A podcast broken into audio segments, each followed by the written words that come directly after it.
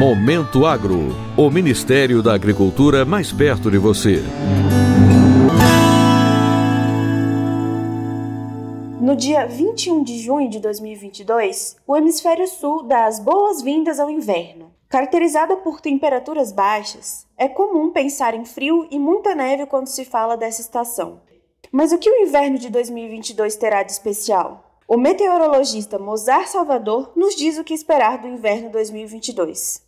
A região norte do Brasil é caracterizada por um período de baixa precipitação em relação aos outros períodos do ano, é, com sua concentração maior de volume na parte mais, a porção mais noroeste. Isso deve ser uma característica típica deste ano, com é, chuvas acima da média no noroeste, também no norte da região, enquanto as demais áreas com chuvas dentro do, do seu limiar climatológico ou mesmo abaixo deste limiar. Já a região Nordeste, né, que tem também uma característica de, nesse período, de pouca precipitação, principalmente na sua área dos semiáridos, deve se manter assim durante esse período.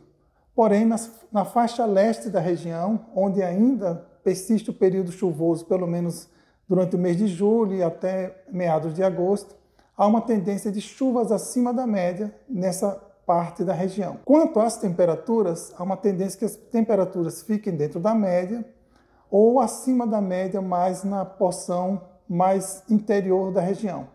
Enquanto na faixa leste, devido a, ao volume de chuva que pode ocorrer, há uma tendência de temperaturas um pouco abaixo da média. Na região centro-oeste, que é um período bastante seco, né, um período tipicamente seco é, dessa região em todos os estados que compõem o centro-oeste, há uma tendência de que as chuvas fiquem dentro da sua faixa normal, que é entre 0 milímetros até 40 milímetros em algumas localidades, podendo inclusive não atingir esse limiar. Quanto às temperaturas, elas devem se manter dentro da sua faixa normal, é um período em que as temperaturas são mais amenas e deve se manter nessa característica, com algumas áreas pontuais com tendência de temperaturas acima da sua normalidade. De forma semelhante à região centro-oeste, a região sudeste também deve ter chuvas dentro da sua faixa normal, que é uma faixa no período de pouca precipitação, ou mesmo nenhuma em algumas localidades, com, é, com possibilidade, inclusive, de não, não atingir sequer a média em alguns pontos da, desta região. Ah, quanto à temperatura, as temperaturas devem ficar dentro das suas características médias, sem grandes variações, com temperaturas mais amenas, que são típicas da, da época do ano. A região sul ela tem um inverno bastante característico, bastante marcante, com, é, com chuvas é, um pouco mais volumosas que a maior parte da região, das outras regiões do Brasil.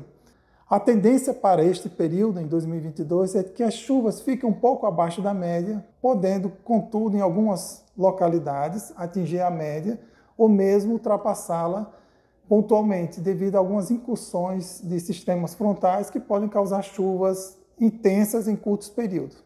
É a região que tem as temperaturas mais baixas, a ocorrência de temperaturas próximas ou abaixo de zero é comum durante o inverno, Contudo, a média do período, a tendência é de que a temperatura fique um pouco mais elevada do que sua característica normal. Contudo, não se está descartado, mais uma vez, a incursão de, de, de massas de ar frio que podem derrubar a temperatura e, e levar a fenômenos adversos, especialmente geadas.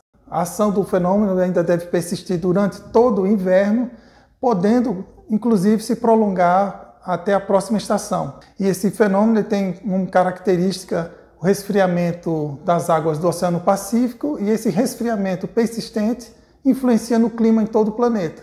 A exemplo do Brasil, há uma tendência de potencializar as chuvas no norte e nordeste e diminuir as possibilidades de chuvas mais intensas no sul e no sudeste.